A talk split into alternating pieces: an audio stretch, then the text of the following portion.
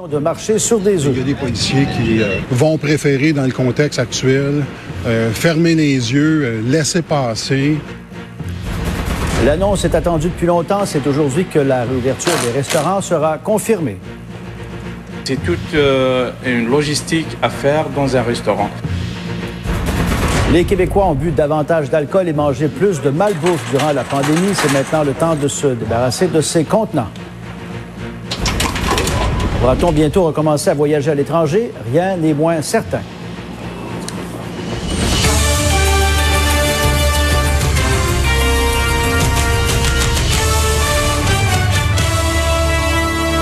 Bon midi, Pierre. Bon midi, Pierre. Alors, il y a des centaines de milliers de personnes qui sont descendues dans les rues en fin de semaine, un peu partout sur la planète Oui. d'ailleurs, dont à Montréal, Pierre, pour manifester contre le racisme et la violence policière. Un mouvement initié il y a deux semaines après la mort violente d'un homme de race noire au Minnesota. Oui, des images impressionnantes encore du centre-ville de Montréal hier. D'ailleurs, euh, le policier qui a provoqué la mort de George Floyd en lui plaçant un genou sur le cou durant près de neuf minutes va comparaître par vidéoconférence. C'est prévu à midi 45. On ira voir ces images. Derek Chauvin est détenu, rappelons-le, depuis son arrestation le 29 mai. Il fait face à une accusation de meurtre au deuxième degré. Puis une autre conséquence de cette affaire, euh, le corps de police de la ville de Minneapolis qui sera démantelé. Les élus municipaux veulent proposer un nouveau modèle de service de police qui va assurer 10 heures pour permettre aux proches de lui rendre un dernier hommage. Quant au service funèbre et à l'enterrement, c'est prévu demain en banlieue de Houston. Maintenant, toute cette affaire crée un profond malaise au service de police de Montréal. Yves, dans une entrevue exclusive, le président de la Fraternité des policiers va jusqu'à dire que certains policiers, on l'entendait en manchette, vont fermer les yeux sur des situations pour ne pas envenimer les relations. Oui, assez percutant en effet cette entrevue avec Yves Franqueur. Vous allez pouvoir retrouver intégralement sur tvanouvelle.ca. Euh, entrevue accordée ce matin, euh, Pierre, dans laquelle effectivement il trouve injuste euh, qu'on mette uniquement sur le dos des policiers toute cette problématique de racisme et de profilage racial. En ce qui a trait aux interpellations, M. Franqueur dit, écoutez, il faut faire attention. Nos policiers, selon lui, ne vont pas cibler euh, des communautés en particulier comme les Noirs, les Autochtones et les Arabes. Pierre, il ajoute que le contexte, oui, il le reconnaît, il peut être tendu euh, actuellement, mais les policiers, selon, lui, marchent sur des œufs et effectivement vont peut-être fermer les yeux sur des interventions prochaines pour ne pas être accusés de profilage racial. Il dit ce sont un million d'interventions réalisées par année par les policiers de Montréal, une quinzaine de policiers cités donc en déontologie. Donc, selon lui, ce n'est, ne faut pas exagérer. On l'écoute. Et nous, on a toujours été ouverts parce qu'on préfère que notre policier soit filmé pour toute l'intervention que plutôt seulement quelques secondes et qu'on n'ait pas le contexte auparavant qui font que malheureusement on en est rendu là. Ouais, on vient de comprendre, Yves, que le président de la fraternité des policiers parle de cette ouverture de la fraternité aux caméras portatives. Oui, absolument. Parce que je lui ai posé la question parce qu'il y a beaucoup de pression, notamment de la Ligue des Noirs, des élus de l'opposition à l'hôtel de ville pour une meilleure transparence. Et Yves Franqueur, vous l'avez entendu, il dit, on a toujours été ouvert à ça, Pierre, parce que c'est bien beau euh, montrer parfois des interventions filmées sur des cellulaires, mais vous n'avez peut-être qu'une trentaine de secondes. Avec la caméra corporelle, effectivement, on pourrait voir l'intégralité de l'intervention policière et effectivement, euh, on Ouais. comprendrait peut-être un peu mieux le contexte euh, qui précède justement cette intervention policière. Je le répète, cette entrevue, Pierre, est sur tvanouvelle.ca. Merci. Au revoir. Depuis plus d'une semaine, les restaurateurs attendent avec impatience l'annonce du gouvernement qui va confirmer la réouverture des restaurants qui serait prévue donc le 15 juin prochain. Alors Pascal, le premier ministre est attendu de pied ferme cet après-midi.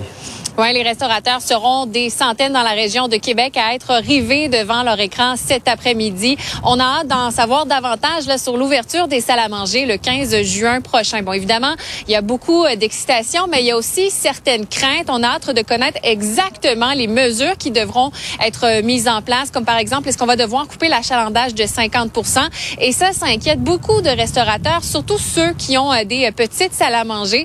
On craint une perte importante de revenus.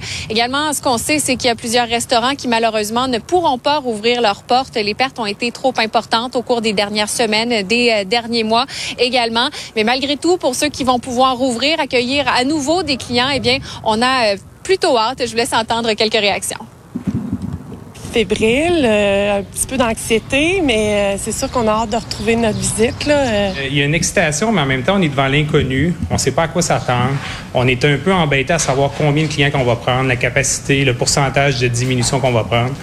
Parce que pour un restaurant comme le nôtre, diminuer peut-être de 50% dans une petite salle comme ici, ben c'est sûr que ça peut être néfaste. C'est sûr que c'est quasiment une évidence.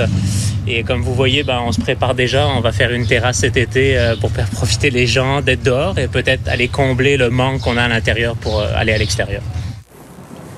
Et en ce qui concerne la clientèle, il y a beaucoup, beaucoup d'excitation de ce côté-là dans les restaurants qu'on a visités cet avant-midi. Le téléphone ne dérougit pas. Déjà, on veut prendre euh, des réservations ben pour pouvoir retourner s'asseoir au restaurant euh, très bientôt. Alors, bon retour. On en apprendra plus cet après-midi. Merci, Pascal. Au revoir. Une annonce qui est certainement euh, bien attendue également du côté de l'Est du Québec. Simon, on estime que ça va bonifier l'offre touristique pour l'été.